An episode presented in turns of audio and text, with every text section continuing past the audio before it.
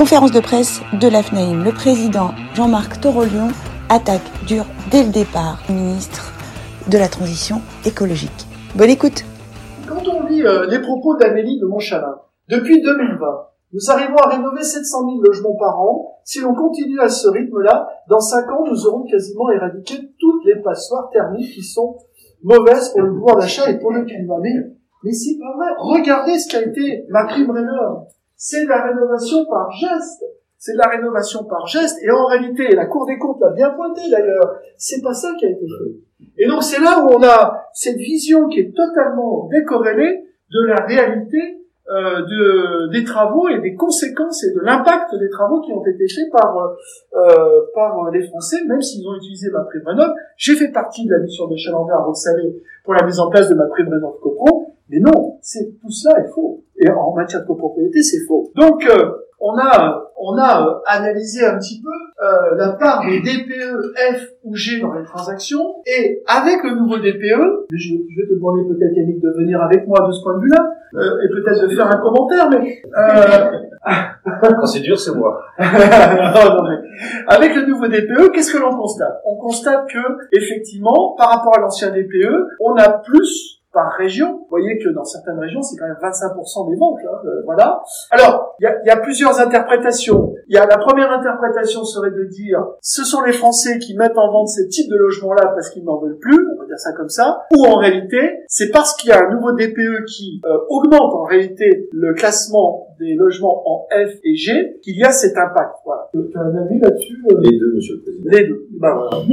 oh, comme ça. Euh... c'est clair. C'est hein vraiment les deux. Ce que nous demandons au gouvernement, c'est d'abord de faire la lumière sur la réalité de ce parc et une transparence sur les résultats du nouveau DPE. C'est quoi la réalité de la photographie du parc des Français à l'issue euh, de ces diagnostics? Est-ce que le nombre de, DP, de, de logements F ou G, c'est réellement 4 millions 5 ou si plutôt 7 millions ou c'est 5 millions et demi? Tu as un commentaire sur le DPE Je voudrais juste euh, deux précisions euh, concernant euh, les chiffres de, de l'évolution du DPE depuis un an. Alors chacun le fait de façon empirique, nous on l'a fait à la Chambre. Euh, L'ADEME nous a promis des chiffres en septembre. Donc ils ont mouliné euh, tous les DPE qui ont été faits depuis un an et euh, nous aurons un, un statistique assez euh, empirique et factuel de la réalité des chiffres de ce nouveau DPE. Je rappelle que ce ne sont pas les professionnels de l'immobilier définissent le, le, dispositif du DPE, mais l'ADEME. Et qui nous remettent un moteur de calcul et nous on fait notre travail de diagnostic en fonction d'un moteur de calcul. Il a été déviant, euh, comme si vous étiez en voiture et que votre moteur de voiture ne fonctionne pas pendant les premiers mois du dispositif. Aujourd'hui, il est euh, opérationnel. Christine Lejoux pour AEF Info.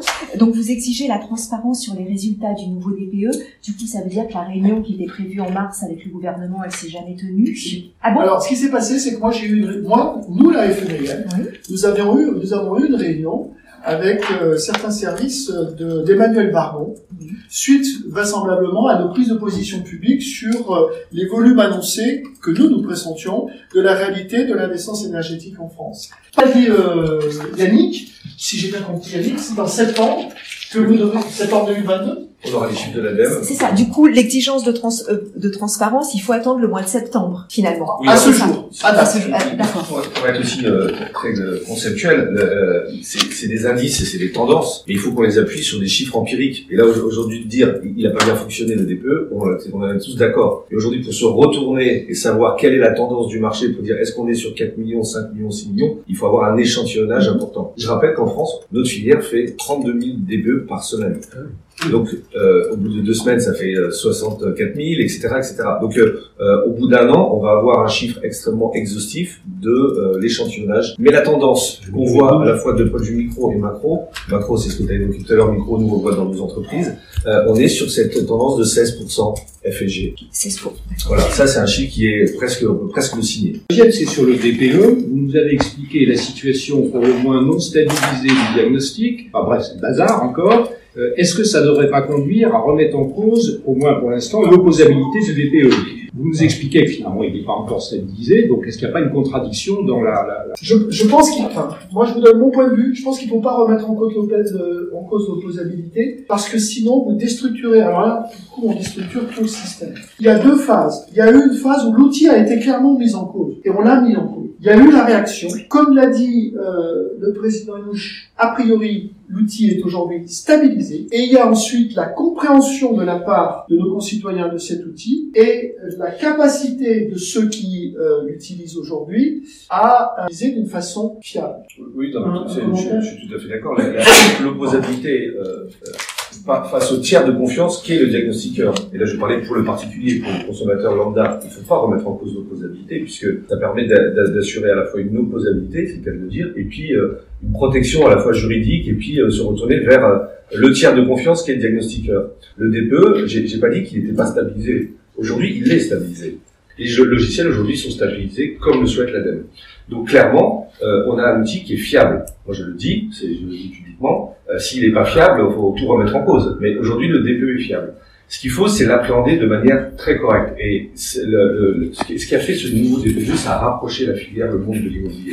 Les agents immobiliers, vous vous souvenez, avant, ils disaient l'emplacement, l'emplacement, l'emplacement de manière très très rapide. Hein, excusez-moi, Monsieur le Président. Euh, aujourd'hui, bah, moi je leur dis, dites l'emplacement, l'emplacement et le DPE. Merci. Donc Noël Juder, euh, Infodiag, hier on a eu une conférence justement avec des professionnels euh, de l'immobilier et deux experts du diagnostic, donc tout s'est bien passé. Et le retour qu'on a des professionnels de l'immobilier, c'est d'un côté ils se sentent un petit peu délaissés, voire sanctionnés. Et la question c'était de savoir comment la FNAIM va accompagner justement les professionnels de l'immobilier sur cette question du DPE qui coince un petit peu et comment on réconcilie un petit peu ces deux mondes, de l'immobilier et de la réglementation. Alors, nous les réconcilions déjà par la présence du président Amouche, parce que, en réalité, vous le savez, euh, cette chambre de diagnostiqueurs, elle participe chez nous de ce que nous appelons l'écosystème FNIM. Cet écosystème, il est destiné à la fois à destination justement des adhérents de la chambre et de nos adhérents. Et nous avons en projet de monter une formation par les diagnostiqueurs à destination de nos adhérents. Voilà. Et, et c'est indispensable.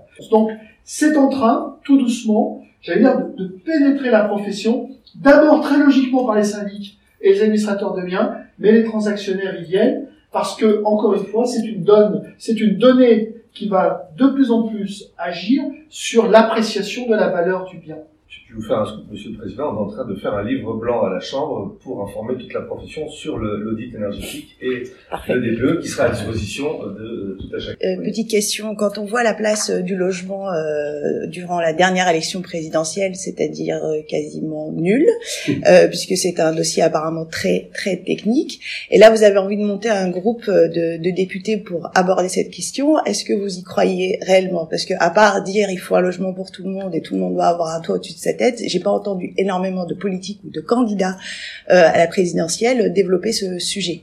Bah, écoutez, euh, j'y crois parce que je suis pas du genre du tout à, me décourager sur quoi que ce soit, et donc euh, je crois, voilà, j'y crois. En tout cas, je pense en plus que je, je veux rien dire, mais je pense que même d'un point de vue strictement vu du côté parlementaire, je pense qu'il y a un intérêt politique à être positionné sur ce secteur-là. Je voudrais quand même revenir aussi sur la perception de la situation du logement. En réalité, si vous êtes finalement euh, à la tête de cet État et que vous regardez le marché immobilier, est-ce qu'il y a un problème sur le marché d'activité? On a un marché dynamique qui a été financé, il est relativement sécurisé, le marché locatif euh, fonctionne. Qui a la responsabilité au fond de, de, la politique du logement en France? C'est les élus locaux. C'est une mmh. compétence décentralisée l'urbanisation, la, le fait de pouvoir construire, ça revient au maître. Donc, quand vous êtes finalement à la tête de cet État, que vous vous apercevez que vos concitoyens ont une impétence exceptionnelle pour l'immobilier, qu'on en a plus de 1 million qui, depuis 2 ans, 3 ans, ont accès à la propriété ou ont changé de domicile, est-ce que vous vous posez la question d'un marché qui ne fonctionne pas? Non. Non.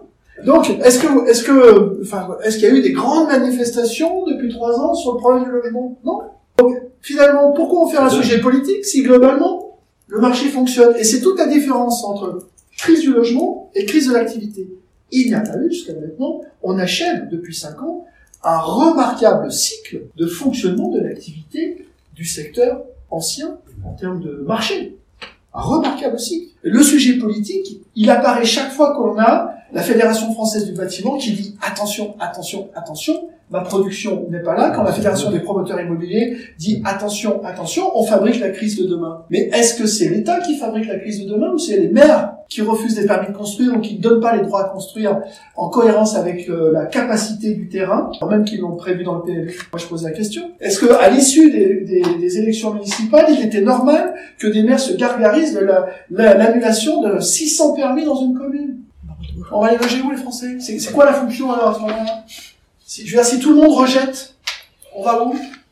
Ils existent. Je suis un peu inquiet parce que, avec ce que vous venez de dire, on se demande si ça vaut la peine de remettre un ministre du logement, non? Ah bon, alors si c'est ça le résultat de cette... Si vous titrez « La FNEM euh, ne pense pas qu'il faut demain un ministre du logement », alors euh, j'ai raté mon... J'ai raté mon plaidoyer, on recommence. Quoi. La solution que je proposerais, moi, personnellement, c'est de vous nommer ministre du logement. Ah, bravo